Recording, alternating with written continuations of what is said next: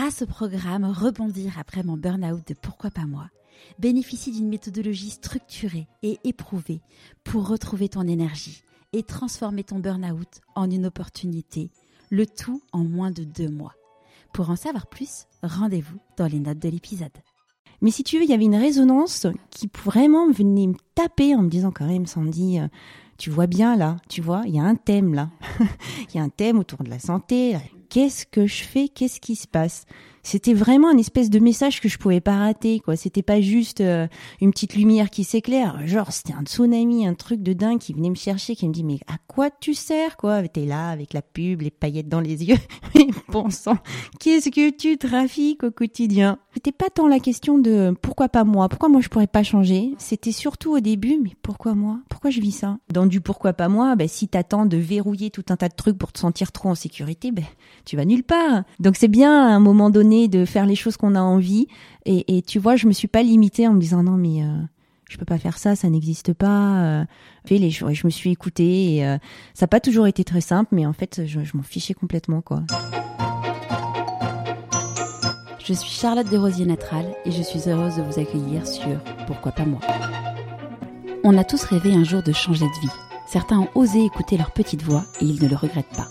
Écoutez ces témoignages qui permettent de décrypter ce qui se passe concrètement entre le moment où on se dit dans sa tête pourquoi pas moi au moment où on rend tout cela possible. Pourquoi pas moi Le podcast qui vous invite à écouter votre petite voix. Grâce à ce projet de podcast, j'ai eu le plaisir de revoir d'anciennes connaissances et de rencontrer de nouvelles personnes. Elles ont tout en commun d'être incroyables. Pour ce nouvel épisode, il s'agit d'une nouvelle très belle rencontre. Quand elle m'a proposé de participer au podcast en me racontant quelques éléments de son parcours, j'ai été séduite. Mais j'étais très loin d'imaginer la chance que j'allais avoir d'écouter son histoire. Mon invité a quelque chose de plus, de par sa personnalité et de son parcours. Sandy a fait des études d'économie statistique, passé ensuite quatre années dans la pub, puis, suite à une épreuve de la vie, elle s'est rappelée à ses rêves d'enfant et est partie en quête de sens. Écouter, comprendre, respecter, entendre et accompagner les périodes difficiles de vie sont désormais son quotidien depuis plus de dix ans. Heureuse maman de trois enfants, Sandy a su trouver sa place et faire du bien autour d'elle, avec un métier qu'elle a su se créer. Relaxologue, sexothérapeute. Bienvenue dans l'univers de Sandy Boulanger. Bonjour Sandy. Bonjour Charlotte. Est-ce que tu pourrais nous parler de l'objet que tu as rapporté pour te présenter, s'il te plaît? Oui, avec plaisir. J'ai ramené une petite sculpture du baiser de Rodin. Ouais. Alors, euh, qu'est-ce que ça représente pour moi? Euh, ça me définit bien en fait. Euh, je suis une personne de relation, d'amour, et, et, le baiser, c'est pour moi un symbole très fort parce que euh, la bouche est, une partie du corps que j'apprécie particulièrement parce qu'elle permet de s'exprimer. Elle est aussi euh, la porte de l'âme. Et pour moi, dans un baiser, en fait, ça résume tout ce partage et cette connexion que l'on peut avoir euh, avec une autre personne. Donc j'aime beaucoup. D'ailleurs, une sculpture de Rodin, mais on ne sait pas trop parce que vu la finesse, peut-être que Camille Claudel, son amoureuse, l'aurait aidé. Donc j'aime bien ce mystère de rien n'est vraiment établi. On dit que c'est Rodin, mais en fait, on ne sait pas trop. Et puis au final, on s'en fout et on apprécie quand même. À quel moment tu l'as acheté cette euh, petite statue ou on te l'a offert? Euh, Je crois qu'il y a une quinzaine d'années. Tu te l'as offerte ou on te l'a offerte On me l'a offerte. On te l'a offerte, d'accord. Qu'est-ce qui te l'a offerte Il s'est fait indiscret Mon mari. Ton mari Ton ex-mari, du coup Oui, mais ce sera quand même toujours mon mari. Ouais, d'accord. Est-ce que, avant qu'on parle euh, de qui tu es aujourd'hui et qui tu étais dans les 15-20 dernières années, est-ce que tu peux nous parler de qui était la petite Sandy Où est-ce que tu es née D'où tu ah viens? Avec joie. avec joie parce que c'est euh, ma petite fille qui est à l'intérieur maintenant. Elle m'accompagne toujours, en fait. Alors, je suis née euh, à Paris. Euh, dans une famille où il y avait déjà une grande sœur. Et puis assez rapidement, on est parti euh, vivre dans le sud, dans le Var, à Hier. D'accord.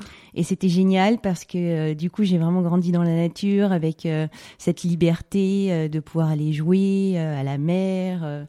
et, et c'était une enfance plutôt agréable. Euh, J'en garde des souvenirs très positifs. J'ai toujours été une enfant très joyeuse, euh, qui prenait énormément soin des autres. C'était quoi tes, tes passions Les cabanes. Les cabanes, d'accord. J'ai toujours aimé bâtir des univers en fait, et puis les partager surtout. Donc j'avais toujours une, une flopée de, de, de copains, copines, euh, euh, et on partageait ça. C'était c'était génial de pouvoir euh, créer des univers. Euh, j'ai été assez seule en fait parce que mes parents travaillaient vraiment beaucoup. Qu'est-ce qu'ils faisaient tes parents? Ils étaient commerçants. Ils avaient une boutique euh, où ils tiraient des plans d'architectes, euh, tout ça. Et c'est vrai qu'ils travaillaient vraiment Mon beaucoup. père est architecte d'intérieur. Ah. J'ai grandi dans ce type d'endroit. voilà, c'était beaucoup de travail. Et du coup, c'était pour moi beaucoup de solitude. Ouais. Et, et, dans cette solitude, en fait, j'ai vraiment créé, oui, mon univers.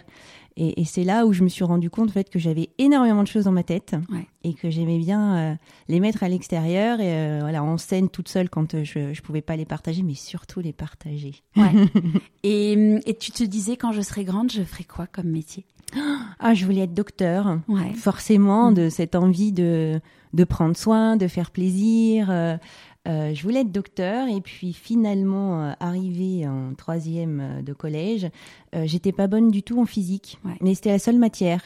Et, et, puis du coup, on m'avait gentiment conseillé d'arrêter de, de, de, penser à ça et puis de m'orienter sur autre chose. Et, et, ça a été un des premiers euh, faits marquants de ma vie parce que je me dis, si j'avais eu quelqu'un derrière qui me dit What the fuck, la physique, on s'en fout, tu vas prendre des cours, mmh. tu vas voir, ça va aller, euh, bah, j'aurais eu un autre destin. Et ouais. aussi, c'est pas très grave parce que du coup, je suis quand même arrivée à l'hôpital après. Donc euh, j'ai eu. Euh, Mais il y a eu une petite, il euh, y a eu pas mal de choses entre temps avant que tu arrives à l'hôpital. Ouais, toujours. Ouais. Mais chez moi toujours, c'est-à-dire que j'ai des objectifs et puis euh, et puis la vie m'amène à vivre d'autres trucs, donc je passe par d'autres chemins, ouais. mais je reviens quand même à mes objectifs. Ouais. Et c'était quoi du coup tes objectifs au plus profond de toi? De me sentir utile. Ouais de donner du sens à ma vie très tôt en fait. C'est euh, c'est vraiment ce qui me caractérise de de prendre soin, de faire en sorte que autour de moi ça se passe bien, que je me sente bien et que ma vie est une utilité. D'accord. c'est beau. Je sais pas. Ouais, si si, c'est beau. et donc tu te dis bon, je ne peux pas être docteur parce que je suis pas bonne en physique. Euh, là, tu te dis bon bah je vais devoir réinventer un peu mon rêve, je vais devoir euh, qui qui j'ai envie d'être. Et donc c'est quelle est la réponse à cette question? Je suis allée en sciences éco. Ouais. Euh, c'était très intéressant en fait de comprendre qu'il y avait toujours des mathématiques derrière tout, mmh. des modèles. Euh, et ça a été une belle expérience pour moi parce que euh, j'ai vraiment compris que pour sortir du cadre, il fallait vraiment le comprendre et être dedans. Mmh. Et, et, dans chaque modèle, en fait, on peut le dépasser une fois qu'on l'a bien compris. Ouais. Donc ça a été une philosophie de vie qui m'a vraiment aidée. Je suis allée loin quand même hein, jusqu'à la maîtrise mmh. d'économie statistique.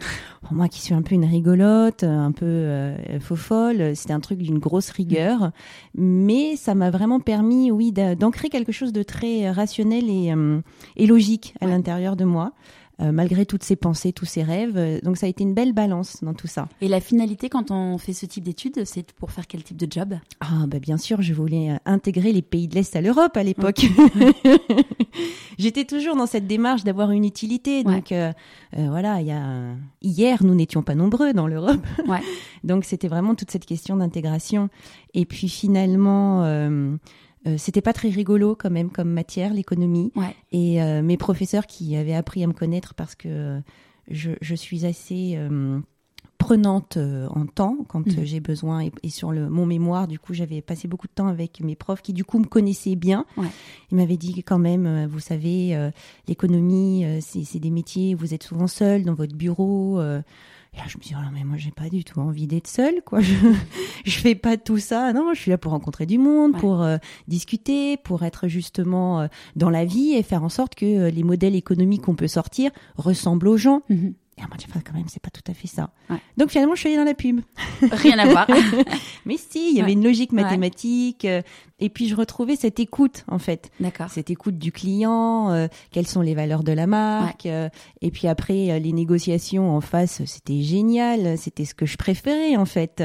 S'entendre, comprendre quels étaient les avantages de chacun et jusqu'où est-ce qu'on pouvait aller dans cette voie du milieu. Mm -hmm. J'adore c'était pas tant un win-win, ouais. c'était vraiment une voie du milieu où en fait on était euh, euh, tous très satisfaits de, de, ce qui se pouvait se passer et c'était pas une histoire de voilà moi je suis là avec mes objectifs et je veux faire en sorte que Et, et on a passé des super moments Ouais. pendant quatre ans. Pendant 4 ans. Donc, Mm. tu travailles dans l'univers de la pub. Qu'est-ce qui fait qu'un jour, tu te dis euh, stop Est-ce qu'il y avait une petite voix en toi qui te parlait? Et si oui, qu'est-ce qu'elle te disait? Ah non, non, pas du tout. J'avais pas du tout de petite voix qui m'a dit ça. C'est l'expérience de vie. Ouais. Euh, je, je mets au monde une petite fille extraordinaire, une Charlotte. Ouais. Elles sont fantastiques. Et ma fille, euh, au bout d'un an, a commencé à avoir des problèmes de santé. D'accord. On a passé quatre mois dans les hôpitaux. Ouais. Et en fait, euh, à l'hôpital, ce qui est très difficile, c'est que on y met un pied.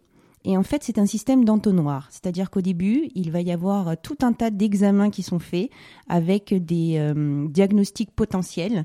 Et au fil du temps, on rétrécit. Alors, soit on rétrécit en entonnoir, soit on rétrécit en de vache. C'est-à-dire que ça peut prendre différentes directions, Ouais. mais ça se rétrécit en fait.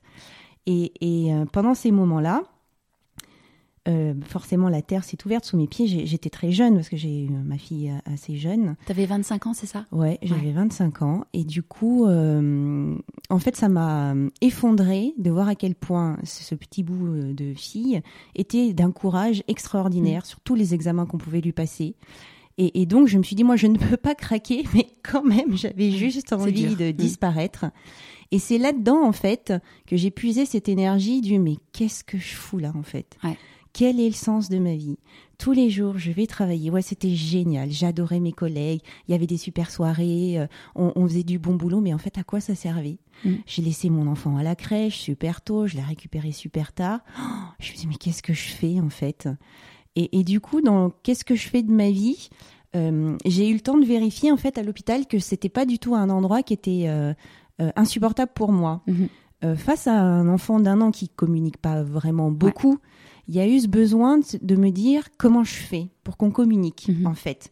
Euh, oui, euh, il y a tout ce langage non verbal, euh, mais comme on fait avec un nourrisson en fait, Ouais. on essaye de le comprendre, mais il parle pas. Mhm. Et ben en fait, ça m'est vraiment venu comme quelque chose de très clair, c'est-à-dire que quand il y a plus les mots, comment est-ce qu'on on continue d'être en lien et comment est-ce que je peux apporter quelque chose? Et c'est devenu une vraie vérité. En fait, en parallèle, euh, il y a aussi euh, mes voisins qui ont eu des problèmes de santé et, euh, et j'ai accompagné donc mon voisin avec sa femme jusqu'à la fin de sa vie. Il avait des symptômes, lui il avait une maladie, mais il avait les mêmes symptômes que ma fille. C'était des problèmes au cerveau. D'accord. Et Tant ta fille, finalement, elle va, elle va bien Elle va super Bon, bien. Tant mieux. Elle va super bien. Mais si tu veux, il y avait une résonance Ouais. qui vraiment venait me taper en me Mm. disant quand même, Sandy, tu vois bien là, tu vois, il y a un thème là. Ouais. il y a un thème autour de la santé, là, les deux, c'est le cerveau. Enfin, Mm. qu'est-ce que je fais Qu'est-ce qui se Ouais. passe?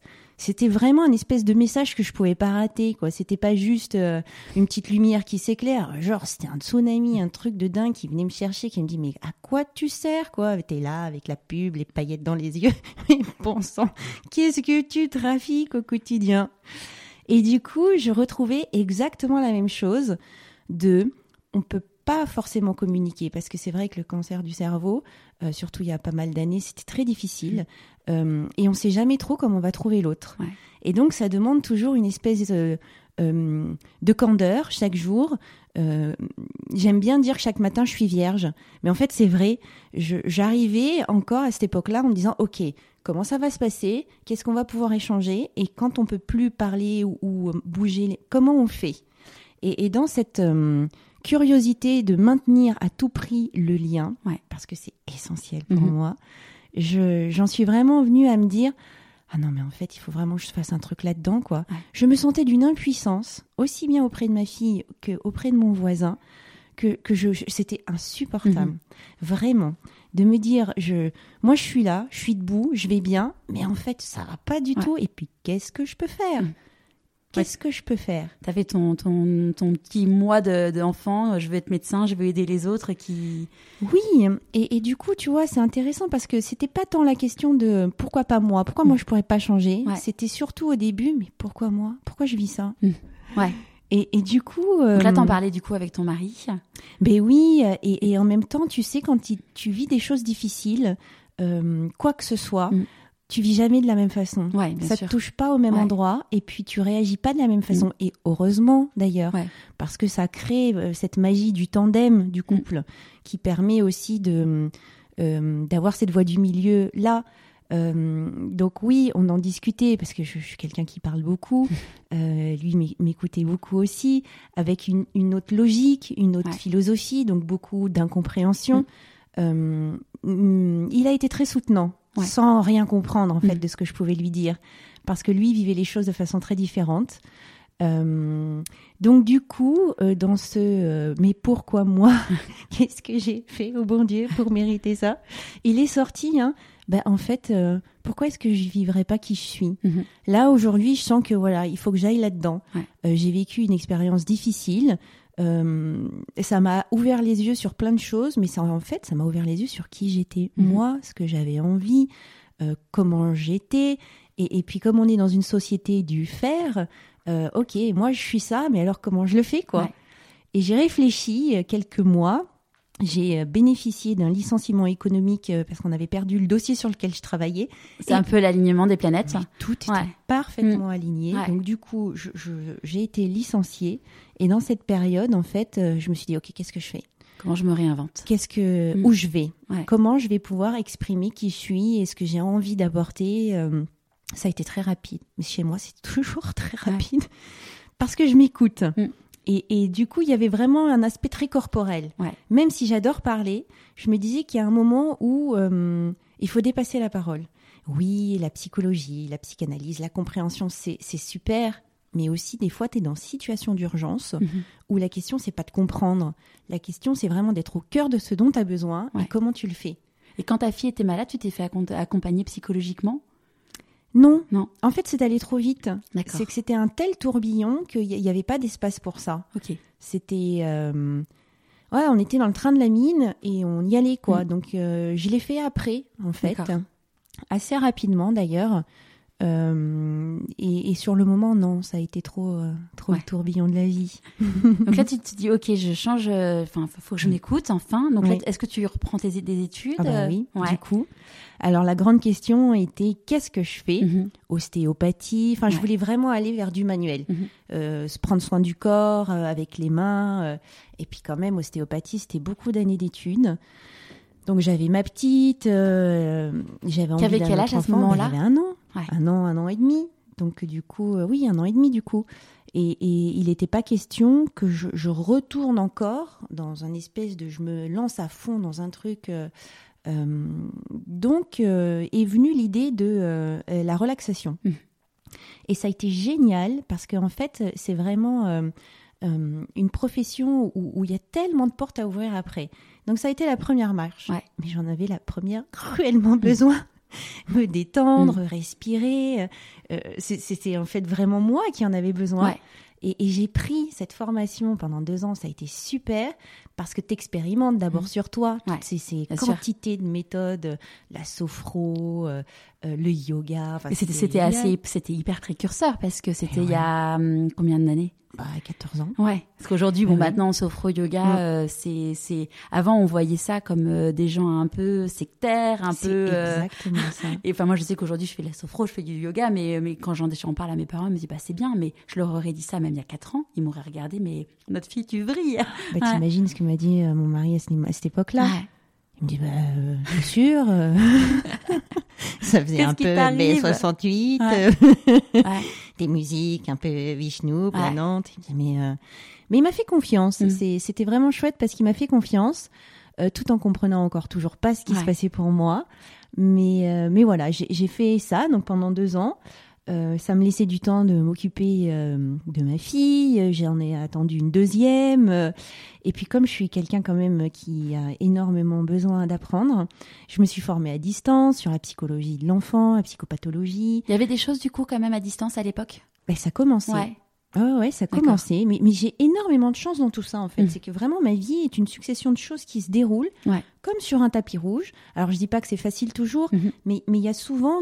euh, et c'est ça, un alignement des planètes qui fait que, ok, là j'ai envie d'un truc et hop, ça se met en place. Ouais. Et si ça se met pas en place, euh, c'est pas grave, j'en fais pas un caprice, Mhm. je le garde un peu dans le coin, mais ça se déroule toujours très facilement en fait pour moi. Donc je pars en relax, Ouais.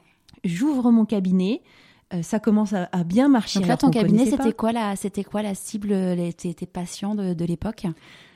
Alors, euh, j'ai eu en fait euh, une intuition extraordinaire, c'est que sortant du milieu hospitalier, Ouais. je me suis dit, ok, je vais aller parler avec les médecins Mhm. généralistes autour de mon cabinet et plus loin. euh, pour leur parler de cette pratique qui effectivement à l'époque n'était pas du tout connue. Mais en fait, ils trouvaient ça chouette pour la plupart parce que euh, ça venait vraiment faire cerise sur le gâteau pour eux.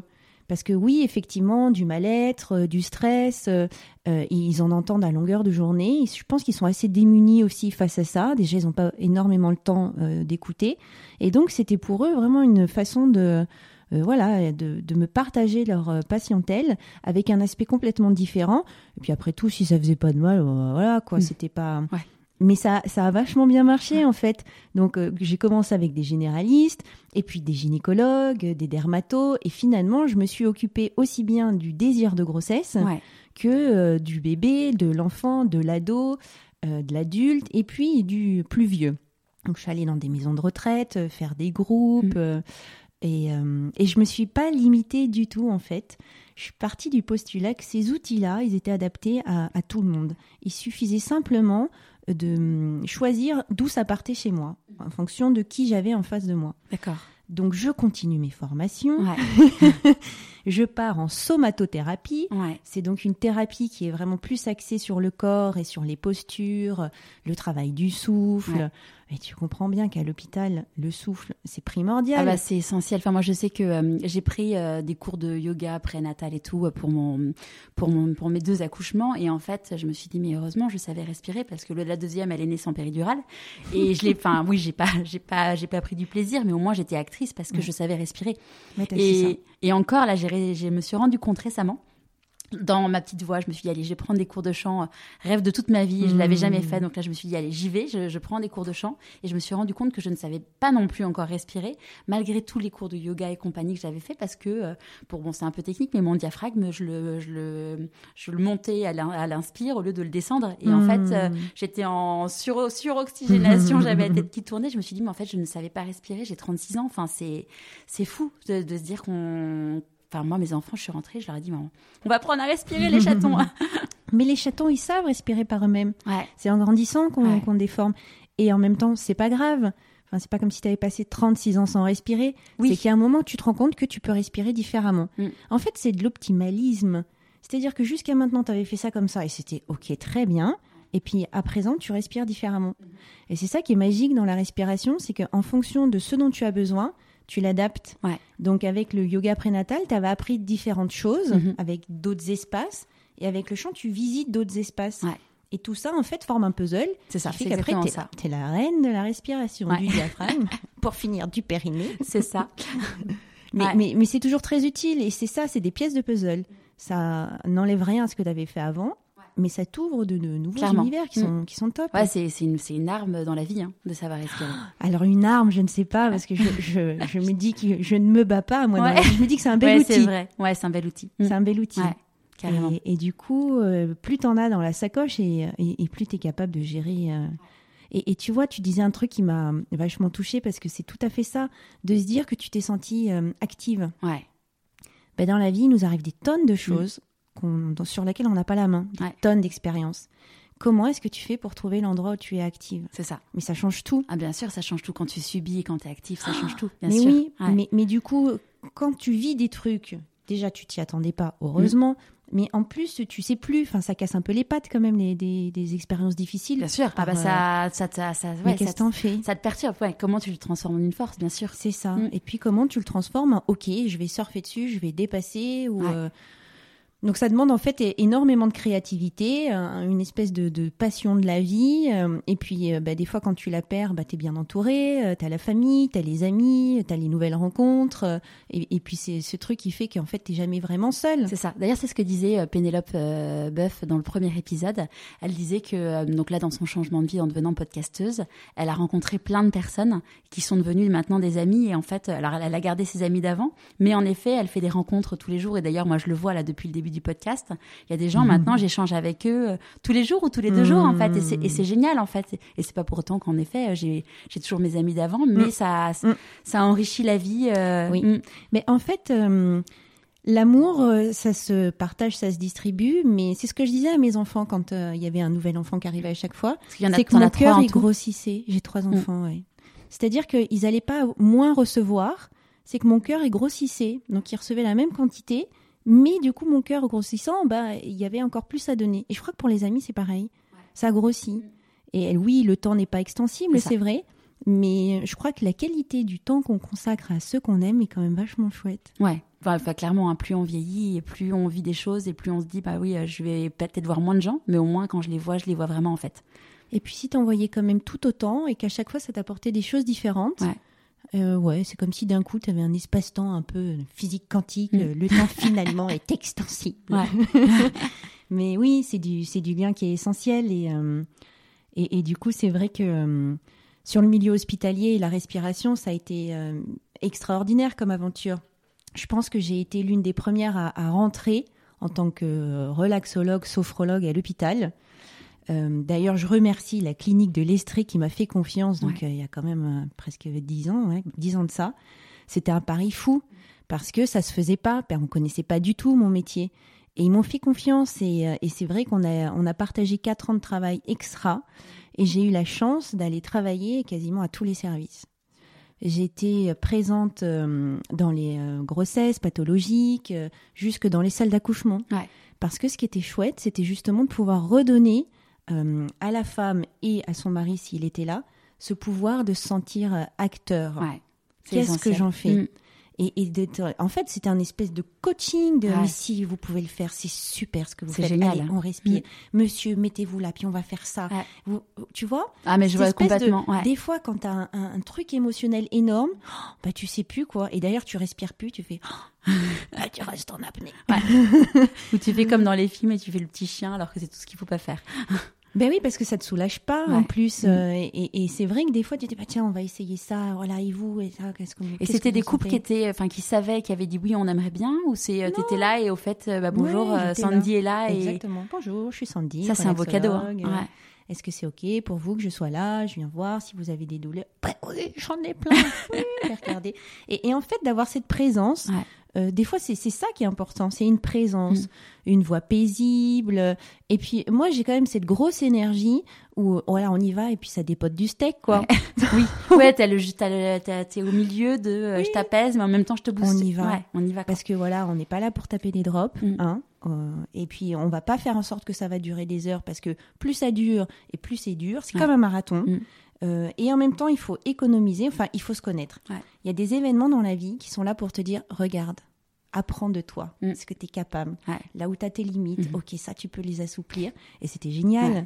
Et puis du coup, j'ai vécu une expérience fantastique aussi en cancérologie. Ouais.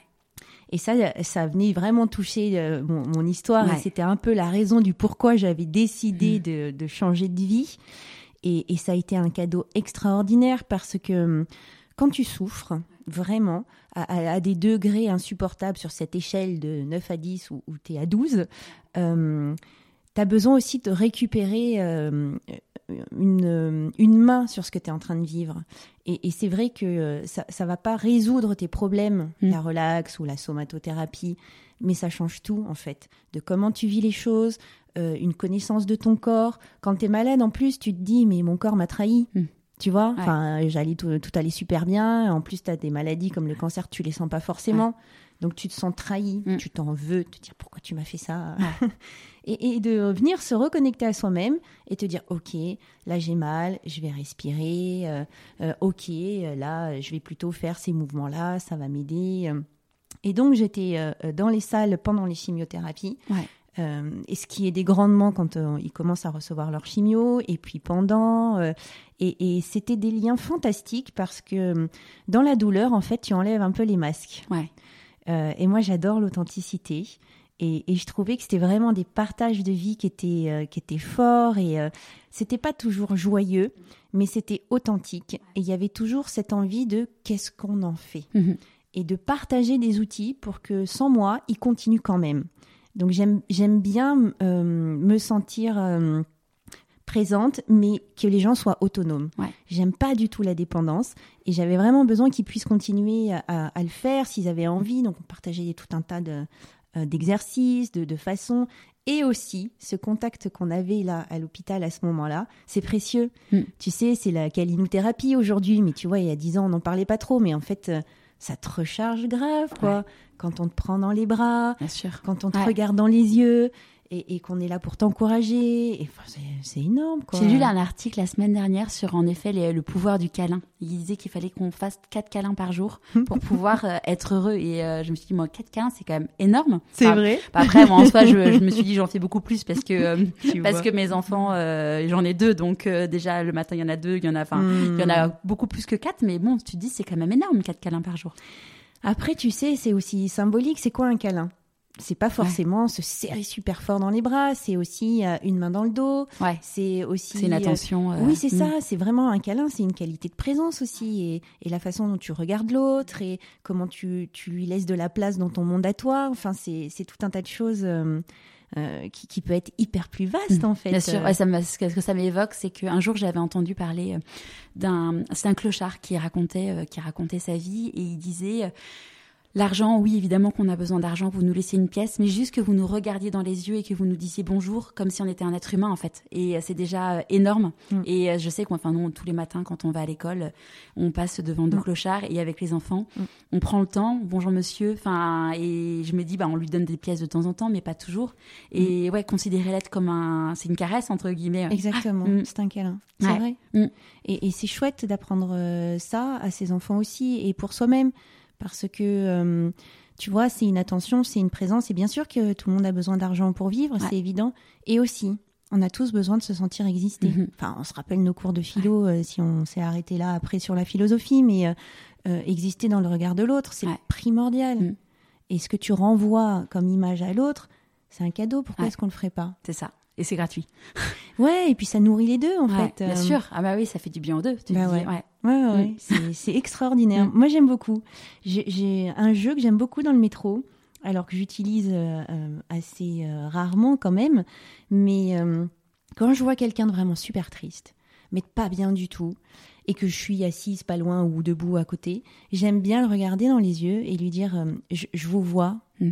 Je sais que vous êtes une personne exceptionnelle et que vous avez des choses fantastiques à faire. Peut-être que vous le savez pas encore, mais moi je vous vois, je Mm. le sais, vous allez le faire. Ouais. Et, tu- et et tu vois, réagissent T'as euh, cette étincelle dans les yeux. Ouais. Ça peut être hyper déstabilisant parce que Mm. tu me dis qu'est-ce qu'elle me veut celle-là euh Je serre mon sac Ouais, contre Ouais, ou moi. au contraire, ça donne une force. euh, Mais on n'a pas l'habitude de recevoir ça en Non. fait, des mots valorisants. Ouais. Et en même temps, j'en sais rien ce qui se passe pour l'autre.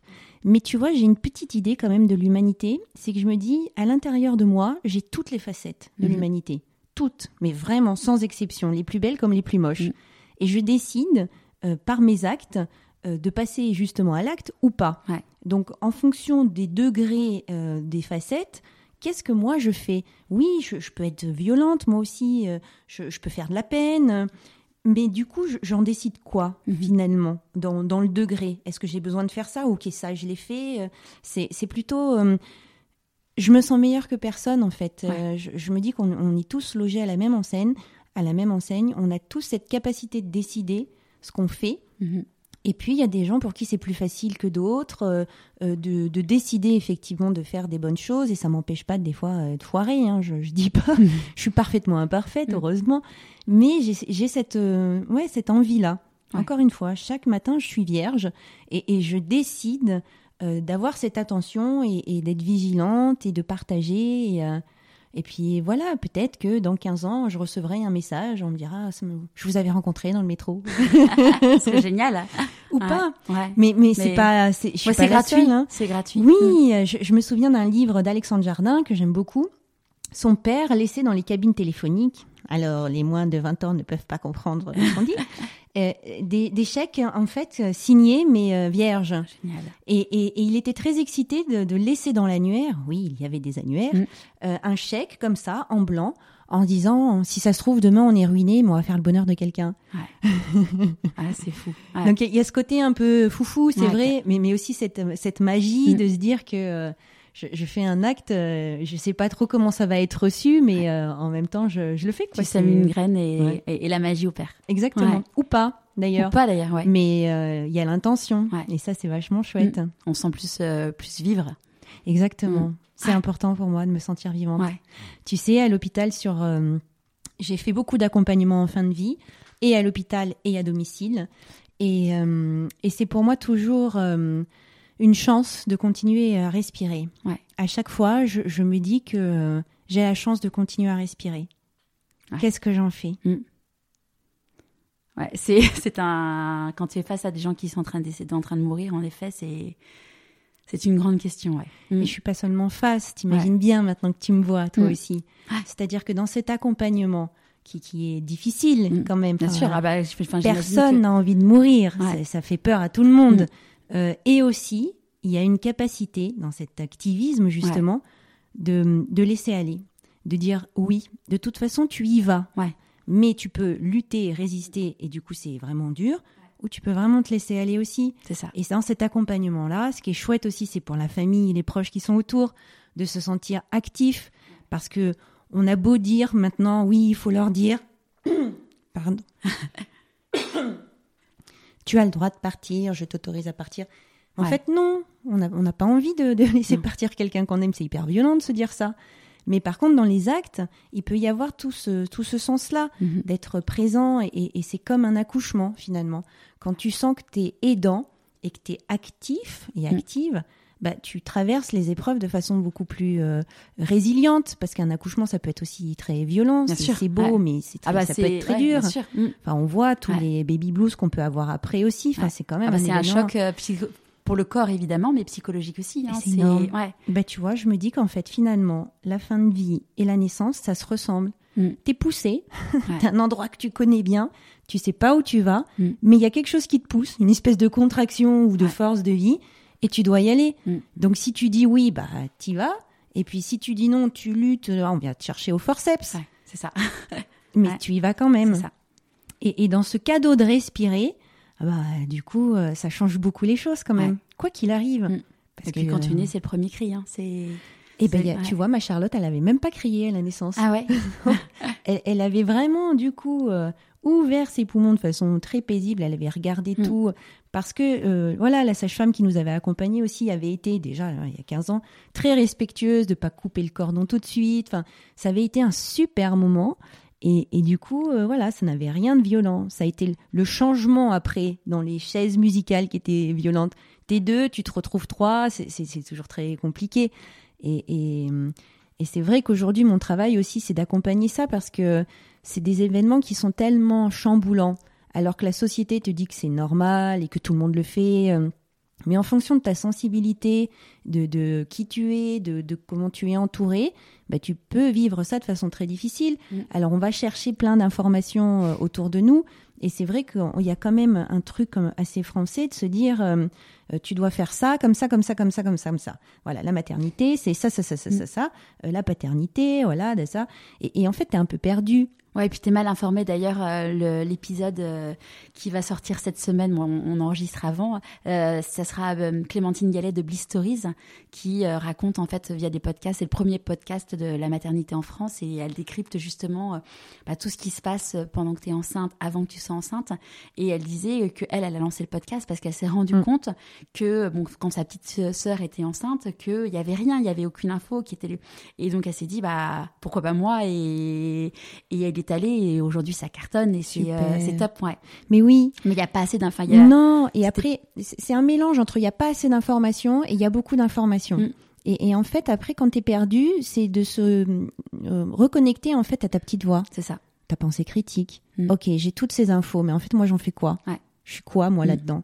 Non, il faut faire ça comme ça, mais en fait, Ouais. euh, j'en sais rien. Comment quoi. je le ouais comment je le vis, comment j'ai envie de m'approprier le sujet. Exactement. C'est que du coup, quand on est déstabilisé, on, on, on devient un peu euh, dans du conformisme. Mm. C'est qu'on se dit, voilà, il y a des gens, des gens, j'adore cette expression, ils savent. ils sont scientifiques. Et toutes, toutes ces petites communautés qui parlent, euh, qui pensent mieux savoir que les autres, eux, ils savent. Donc, du coup, je vais me plier à ce qu'ils Mm. me disent. Mais en fait, non, retrouvons notre capacité justement de nous écouter, nous.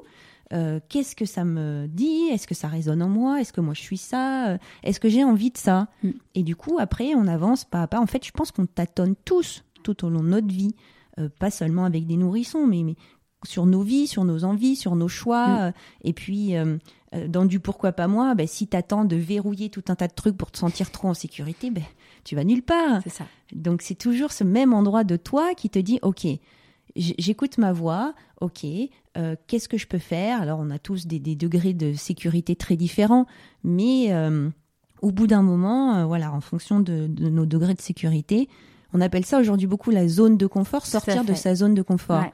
Moi, j'ai envie de te dire, je, je, ma, mon zone, ma zone de vie, elle est toujours hors du confort. Ouais. C'est un endroit où je ne sais pas ce que c'est qu'une zone de confort. Je, je suis toujours en, en challenge, en quête de sens, Mm. de, de nouveautés, d'apprentissage.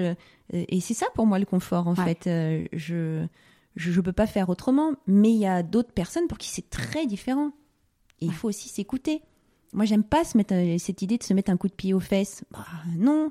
Si c'est dans un jeu érotique et tout le monde est d'accord, pourquoi pas Mais dans sa propre vie, euh, Ouais. c'est un peu douloureux quand Ouais, il faut savoir se secouer, enfin s'écouter et se dire, mais en fait, là, si je continue comme ça, oui, je vais être dans ma zone de confort, mais finalement, quand il y a pas de, fin, quand il y a trop de confort, après, il y a plus de, il y a plus de fierté parce que finalement, on est fier que de choses où on s'est un peu remué en fait. Et puis, est-ce que c'est vraiment confortable? C'est ça la vraie question. C'est- la vraie question en effet. Qu'on se Si tu ouais. pars du Mm. postulat que notre vie est faite pour évoluer, Mm. tu, tu ne t'arrêteras jamais d'évoluer. Ouais. Au bout d'un moment, si tu sens que justement ce confort, c'est ton petit parc, Mhm. comme les bébés d'ailleurs. Tu es dans un parc. Ouais. c'est top, tu le ça. connais bien. Mais tu vois qu'il se passe d'autres trucs dehors, Mm. derrière tes petits barreaux. Qu'est-ce que tu fais? Est-ce que tu continues d'évoluer ou pas? Et comme on continue tous d'évoluer, au bout d'un moment, c'est ça, c'est de se dire, ok, là, je, je me suis posé dans cette période, c'était top, j'ai construit, j'ai fait ça. Et après, comment je continue pour continuer de grandir? C'est ça, c'est exactement ça. C'est d'ailleurs euh, hier j'étais à la conférence de Daniel Blouin, donc qui est euh, le troisième épisode de podcast et il a, il était à Change Now. Il a fait six conférences euh, en anglais. Il, Mm. il me disait j'ai jamais parlé devant autant de personnes en anglais, de autant de nationalités. Enfin pour lui c'était vraiment un challenge alors qu'il a déjà fait plus de 300 conférences dans dans, dans sa vie et, euh, et il disait euh, il nous, lisait, il nous relisait la préface de son livre qui s'appelle euh, Sortie de zone. Euh, et en fait, il disait, euh, la personne qui a écrit la préface, c'était, euh, c'est un peu notre Chantal Goya à nous, euh, qui est canadienne, parce qu'il est, il est canadien. et euh, la préface, ça commence en mode, euh, on, alors j'ai plus le, le texte exact en tête, mais c'est, euh, on a tous un jour, on a, on a, quand nos chaussures commencent à devenir trop confortables, c'est qu'en fait, faut en changer, il faut en mettre des plus petites, enfin des plus grandes, mais qui vont, on va se sentir un peu étriqué ou, ou trop large. Mais en fait, dans la vie, on doit changer de chaussures parce que dès qu'on se sent trop confort, c'est qu'on, c'est qu'on est trop dans notre zone de confort, donc il faut, euh, il faut y aller. Et elle racontait que euh, elle se rappelle la première fois où elle est montée sur scène et que Daniel l'a regardée parce que c'était son, son manager, qui l'a regardée dans les yeux, genre c'est bon, tu peux y aller. Elle dit mais toute ma vie, je me rappellerai de ça. Et en fait, elle dit mais moi, je vais garder mes paires de chaussures euh, dans mon placard pour regarder la, la plus petite euh, qui était celle-ci en fait. Et c'est, enfin, j'adore la métaphore. de- tu te dis, c'est, ouais, les paires de chaussures, bah ouais, on est, t'as un peu confort, bah non, on y va. On, on n'hésite pas à changer, quoi. Surtout qu'elle va finir par euh, s'user, ta paire de chaussures C'est ça. Bien sûr, ouais. Donc du coup, ça a toujours beaucoup de sens. Et c'est ça qui est chouette, c'est que en fait, euh, en fonction de qui on est, tu as des métaphores qui vont te parler Mm. ou pas. Mais, mais c'est génial du coup d'avoir aussi tout cet espace-là, tout, toute cette bibliothèque de, de, Ouais, de- d'inconscient collectif, de Mm. partage de données, c'est, c'est extraordinaire. Ouais. Donc là, t'es à, la- t'es à l'hôpital. Oui. Et qu'est-ce qui, il y a encore une nouvelle étape dans ta Oui. vie Qu'est-ce qui se passe? Alors du coup, euh, en travaillant euh, forcément maternité, cancérologie et surtout fin de vie, se pose la question de la sexualité. Ouais.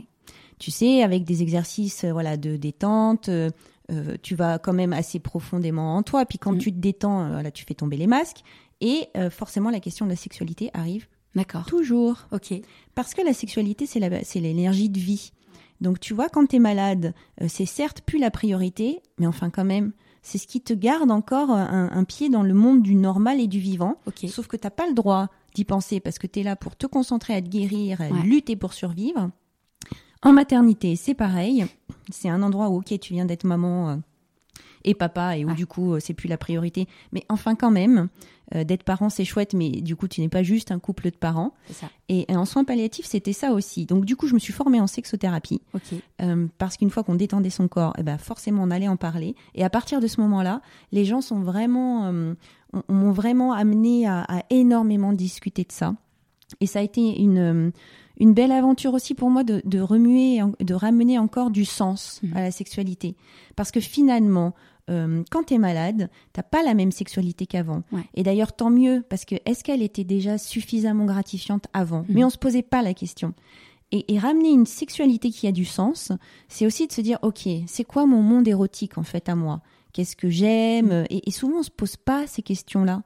On est là à se partager, euh, euh, soit avec quelqu'un depuis longtemps ou soit de différentes personnes, mais on se pose pas vraiment la question de qui on est dans, dans notre costume euh, Eros. Mhm. Et, et c'était hyper intéressant de, de venir travailler ça, ce, ce sens dans la sexualité. Comment est-ce que je, je m'envisage et surtout comment j'ai envie de me partager. Et, et comment ton entourage l'a, l'a vécu, le fait que tu te formes à, à la, enfin, la, sexualité, la sexothérapie? Tu sais, la sexualité, euh, soit on n'en parle pas, Ouais. ou soit on en rigole beaucoup. Ouais. Et il n'y avait pas beaucoup de sérieux par rapport à tout Mhm. ça. Mais j'ai eu énormément de chance, encore une fois. Ouais. Euh, c'est que j'ai croisé euh, le chemin de Brigitte Lahaye, Ouais. que je remercie vraiment du fond du cœur. Euh, et elle m'a ouvert les portes de son émission sur RMC à cette époque-là. Euh, et j'étais régulièrement invitée dans son émission pour justement répondre aux questions des auditeurs avec cette partie relaxation détente et surtout avoir du sens. Ouais. Et, et c'était chouette parce que hum, je, je- j'entendais vraiment dans les retours des auditeurs qu'il y avait plus seulement ah voilà je voudrais que mon mari me fasse ça ou ma femme fasse ça. Il y avait cette euh, cette capacité de te dire ok euh, j'arrive pas à partager ça ou j'ai pas envie de faire ça euh, mais qu'est-ce que je peux en faire et non pas qu'est-ce que je peux faire? Ouais. parce qu'on peut tous se forcer à faire des choses ou tout verrouiller Mm. mais du coup c'est encore dans cette voie du milieu c'est pas soit je fais tout soit je fais plus rien qu'est-ce que j'en fais? Ouais. et c'est toujours une quête de sens de soi en fait Euh, c'est toujours une traversée de son désert euh, et, et c'était chouette de pouvoir amener cette euh, dimension euh, sacrée de la sexualité et, et activiste encore quoi. Mhm. Je, je suis là, je suis aux commandes. La sexualité, c'est là où tu t'abandonnes complètement. Ouais. Mais je suis encore là. Ouais. Mais parce que euh, moi je me dis euh, dans, dans ton entourage il y a personne qui s'est dit mais mon dieu en plus elle parle à la radio enfin c'est qu'elles sont c'est qu'elles sont c'est horrible ce que je vais dire mais elles s'en cachent pas enfin des fois comme euh, t'es une femme t'étais jeune enfin j'ai enfin on était quand même même si on parle aujourd'hui enfin YouPorn ça ça ça explose il y a quand même un il y a dix ans de ça un regard de la société qui était quand même euh, un peu dans le jugement sur sur tout ça Oui, alors du coup, j'ai- j'ai eu beaucoup de chance parce que euh, autour de moi, euh, c'était vécu comme euh, un peu quelque chose de très rigolo. d'accord Euh, c'était un peu la, la fierté du coup euh, dans la famille de mon mari parce que du coup voilà j'avais son nom euh, qui était donc c'était très rigolo pour eux. Euh, après je, je, je suis quelqu'un de très respectueuse, Mm. c'est-à-dire que de parler de sexualité pour moi ce sera toujours quelque chose de respectueux. Ouais.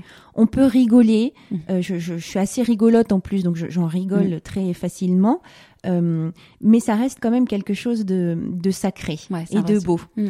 Donc finalement, comme il n'y avait rien de vulgaire Ouais. euh, ni graveleux, Mhm. euh, ça a été, en même temps, j'ai envie de te dire que ça a été un moment où du coup ils se sont rendus compte que c'était quand même un peu sérieux mon job, quoi. Parce que jusqu'à présent, je, je partageais pas trop ce que je vivais à l'hôpital. Ouais. Euh, tu vois, c'est, déjà il y a, il y a une confidentialité autour de tout ça. Et puis euh, les émotions que je pouvais vivre euh, euh, euh, dans mon cabinet et à l'hôpital, elles sont pour moi. Ouais. Euh, moi et mon superviseur qui est là pour m'aider à, à clarifier tout ça. Mais dans ma famille, pas trop. Donc, ils, ils se rendaient pas trop compte, en fait, de ce que je faisais. Et petit à petit, voilà, il y a eu des articles qui ont été faits sur mon travail à l'hôpital, donc mes passages à la radio. Et oui, je pense que ça a été une bonne caution pour eux aussi. Ouais. Pas seulement, du coup, les, mes partenaires euh, de travail, euh, les médecins avec qui je, je travaillais, qui me faisaient confiance, mais aussi, du coup, dans, dans ma famille. Ouais. De leur prouver que, voilà, c'était pas que un hobby de, de femme au foyer et que ça avait du sens. Et puis, tu vois, 15 ans après, ça s'est quand même beaucoup Ah bah, développé. hein. bien sûr ouais Donc c'est bien à un moment donné de faire les choses qu'on a envie. Et, et tu vois, je me suis pas limitée en me disant non mais euh, je peux pas faire ça, ça n'existe pas. Ouais. Euh, euh, pff, donc du coup, je- je- j'ai fait les choses, je me suis écoutée. Et, euh, ça n'a pas toujours été très simple, mais en fait, je, je m'en fichais complètement quoi. C'était c'était parti. Après, euh, après RMC, donc ça se, ça se finit pour quelle raison? Alors, à la naissance de mon troisième enfant, c'était un peu compliqué quand même de gérer toute cette famille et mon activité sur Paris. Ouais. Donc, nous partons sur Bordeaux, le bassin d'Arcachon, pour se rapprocher de la famille. Ça a été une période qui a été plutôt compliquée pour moi parce que j'ai pas du tout retrouvé mes marques. D'accord. Euh, j'ai pas réussi à relancer un cabinet, euh, à retravailler à l'hôpital. C'était toute euh, une autre euh, mentalité Mhm. sur comment on travaillait ensemble. Alors heureusement, j'ai été de nouveau accueillie à la Ligue contre le cancer, qui m'ont fait confiance, on a fait des belles choses. Euh, mais du coup, j'ai pas réussi à retravailler à l'hôpital. Et j'ai commencé à travailler en fait sur Skype. J'avais des euh, patients de Paris qui m'appelaient toujours, euh, donc j'ai continué en fait mon activité comme ça, à distance. C'est pareil, tu vois, c'était il y a euh, sept ans, c'était c'était pas, ça se faisait pas trop Ouais. non plus. Donc maintenant c'est devenu courant Ouais, avec la e-santé, la télémédecine. Ouais. Mais tu vois, il y a sept ans c'était pas encore, euh, Ouais. toujours un petit peu en avance des choses. Euh, mais mais voilà, j'avais continué comme ça, donc toujours dans le cancer. Et puis finalement, euh, je pars vivre en Grèce Ouais. et avec mes enfants. Et ça a été une, une belle expérience parce que hum, c'est une autre culture. Je trouve que de, de vivre dans un autre pays, ça vient toujours hum, assouplir justement euh, le cadre. Pourquoi la limites. Grèce? Parce que mon nouveau mari euh, Ouais. est grec. euh, et que c'était un peu compliqué pour réunir toutes nos familles de, de rester en France. Et j'avais envie, en fait, que mes enfants puissent bénéficier d'une ouverture euh, euh, culturelle. Donc, ils vont à l'école euh, française, là-bas, avec des enfants qui, qui viennent d'un peu partout. C'était, c'était vraiment une, une belle aventure. Donc, je suis très contente qu'on ait fait ça. Euh, ça, ça nous a appris euh, énormément de choses sur euh, sur la tolérance, sur euh, l'inclusion, le féminisme.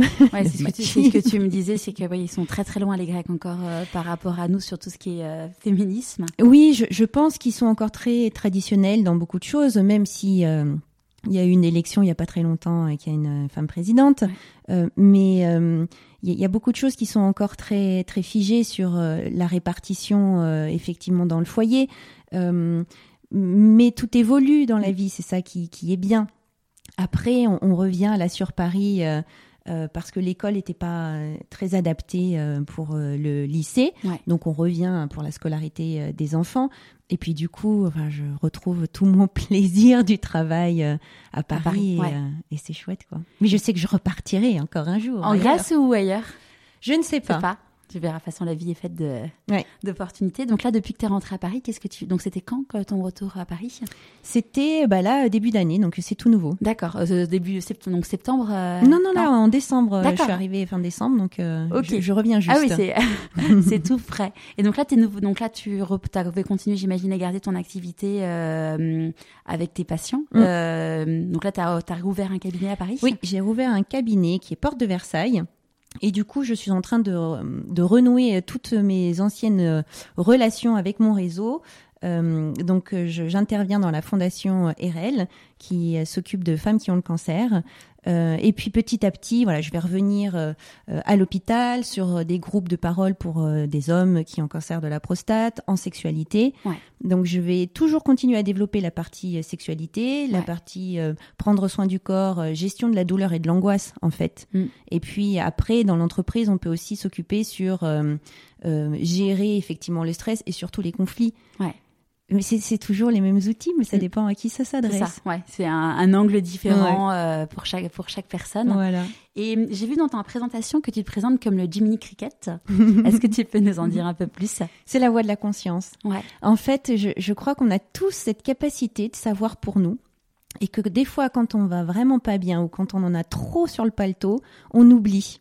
Et, et mon travail à moi, c'est de vraiment reconnecter à cette petite voix intérieure. C'est pas la mienne, c'est c'est la vôtre en fait, c'est la tienne. Et qu'est-ce qu'elle elle te dit quoi cette petite voix? Et moi, je suis juste là pour apporter des outils, faire en sorte qu'on mette un peu à plat et, et qu'on puisse de nouveau entendre cette petite voix et, et refaire tout seul en fait, Mhm. parce que c'est ça qui est important Ouais. de retrouver cette capacité de, de faire soi-même. Et dans tous ces changements, parce que donc tu as fait euh, Paris, après Bordeaux, après la Grèce, il y a eu des moments où tu as eu peur, des doutes, des. Oui, heureusement. Mm. Mais en fait, la peur et les doutes, ce sont de, de précieux amis quand on, on- on les prend en considération Mm. et qu'on les écoute et puis qu'on fait avec. Mais euh, si je, je les écoute pas, en fait, je, je fais plus rien. C'était quoi tes, tes peurs ou tes doutes? Mes peurs, c'était de ne pas réussir en fait à revenir travailler sur Paris. Tu sais, quand tu pars comme ça pendant six ans, tu dis voilà, c'est comme si j'avais fait de la morgue, quoi. Tout le monde m'a oublié. Euh, c'est une autre façon de travailler. Je, je sais plus aujourd'hui trop comment ça se passe dans les entreprises, quelles sont les préoccupations fondamentales des gens.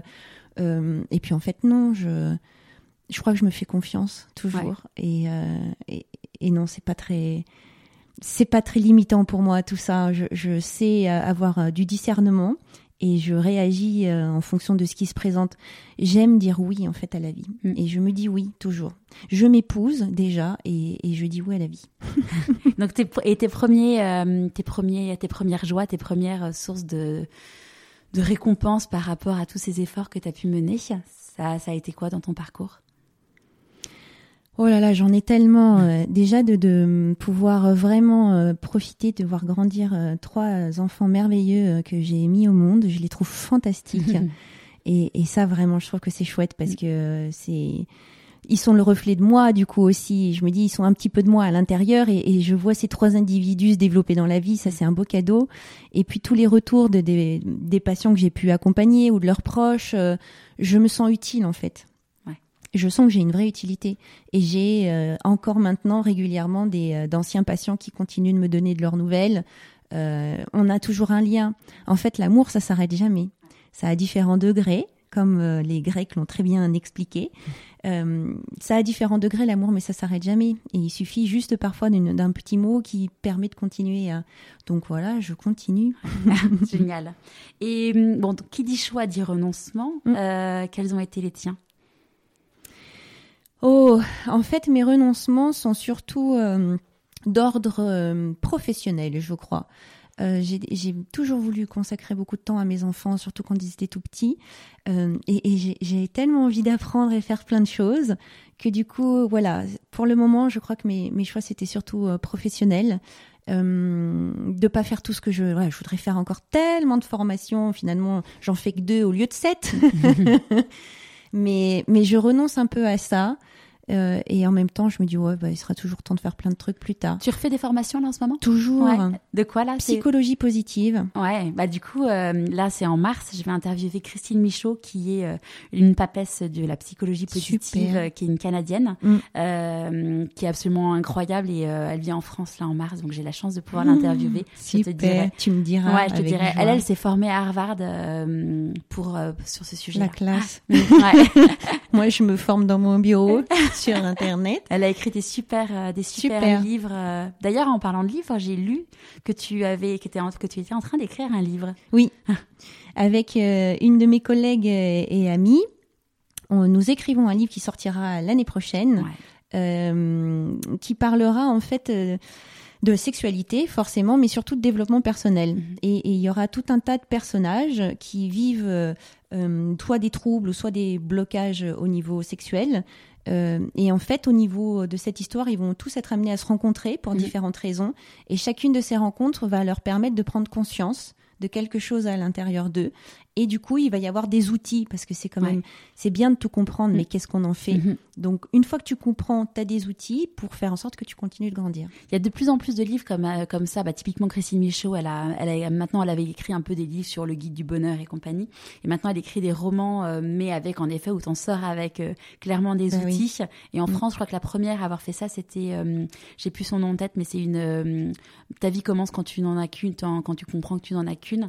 Et c'est vrai que quand c'est, enfin, lire un livre où c'est romancé, vs mm. lire un mm. petit guide, mm. tu te l'appropries pas de la même façon. Bah, c'est le Petit Prince euh, un peu plus décortiqué en fait. C'est qu'effectivement, en fonction de là où t'en es aujourd'hui, de ce que tu lis, tu vas comprendre des trucs et puis euh, tu, tu, tu vas les mettre en pratique. Et puis si tu relis ça 15 euh, ans après, il y aura d'autres choses. Ouais, c'est du Petit Prince en fait. Mais moi, j'aime bien ce côté, je, je, prends les rênes et, et, je suis actif et que en fonction de qu'est-ce que je peux faire L'autonomie. Et... de quoi tu es la plus fière aujourd'hui? De moi. Ah. Je suis fière de moi. Ouais. Ouais. Pourquoi? Parce que je, je m'assume, je, je m'écoute. C'est pas toujours facile. Je me laisse pas euh, dérouter facilement. Je laisse pas la pression sociale euh, euh, arrêter de faire écouter ma petite voix. C'est bien ça. Ouais. C'est fort. Est-ce que si tu croises des gens qui te disent euh, tu as de la chance, comment, qu'est-ce que tu leur réponds? Oui, c'est vrai. Et aussi, je vais la chercher. Comment tu vas la chercher en écoutant ta petite voix? En écoutant ma petite voix et puis en allant parler beaucoup, beaucoup Ouais, à plein de gens différents. ouais en ouvrant, euh, en t'ouvrant. euh. Oui, parce que du coup, sans partage, je peux rien faire en fait. Donc, euh, oui, oui, je, je partage énormément, je rencontre énormément de gens. Mm. euh, c'est que du partage en fait tout ça. Et la chance, oui, c'est ça, elle va le chercher. Si je suis toute seule dans mon salon, il, il se passe pas grand chose. Mais par contre, euh, si je suis dans l'échange euh, en réseau, voilà, sur les réseaux sociaux ou euh, en face à face, moi j'aime assez le face à face. Mais il se passe toujours plein de choses magiques. Ouais. Tes prochains rêves ou challenges? Oh là là, je sais pas. Ah si, je, je voudrais faire une émission de radio sur France Culture. ah, ah. Bon, si, si une personne de chez France Culture nous écoute. euh, Ou elle nous écoutera, crois-moi. Ouais. Euh, avec du recul, est-ce qu'il y a un conseil que tu aurais aimé qu'on te donne? Fais-toi confiance. Mm. Tu n'as pas besoin d'en faire des tonnes pour être aimé. C'est- Ça te parle? Ça me parle. Je Ouais. partage. Euh, Est-ce que tu as envie de dire merci à quelqu'un et, et pourquoi avant qu'on se quitte? Oh, il y aurait tellement de gens à qui j'ai envie de dire merci. En fait, c'est quelque chose que je fais assez régulièrement. Donc, euh, j'ai un crédit euh, voilà, qui, qui n'est pas très... euh, Je remercie énormément. J'ai beaucoup de gratitude pour la vie, en fait, et pour les gens qui m'entourent. Euh, Je voudrais remercier le père de mes enfants. Mm. Il m'a permis vraiment de pouvoir écouter euh, ma petite voix et, et le pourquoi pas moi, c'est aussi grâce à lui. Alors, je le remercie. Merci beaucoup Sandy. Merci à vous. Vous n'avez pas pu y passer à côté. La semaine dernière, c'était la Saint-Valentin. Je ne fais pas partie de ces personnes qui la fêtent. Au contraire, nous avons tendance à inviter des amis ce soir-là. Mais j'avais envie de vous faire un petit clin d'œil à cette fête avec le parcours hors norme de Sandy. Pour en savoir plus sur elle, retrouvez tous les liens sur pourquoipasmoi.co. Le podcast vous plaît? Vous ne le savez peut-être pas, mais vous pouvez m'aider à le faire connaître et permettre ainsi à vos proches d'écouter leur petite voix. Comment? Rien de plus simple. Si vous êtes sur Spotify, Deezer, Ico, Castbox ou autre, abonnez-vous à la chaîne. Et si vous êtes sur Apple Podcast, laissez-moi 5 étoiles et un commentaire. Je vous dis à tout de suite sur mon profil Instagram, pourquoi pas moi podcast, et à jeudi prochain pour un nouvel épisode.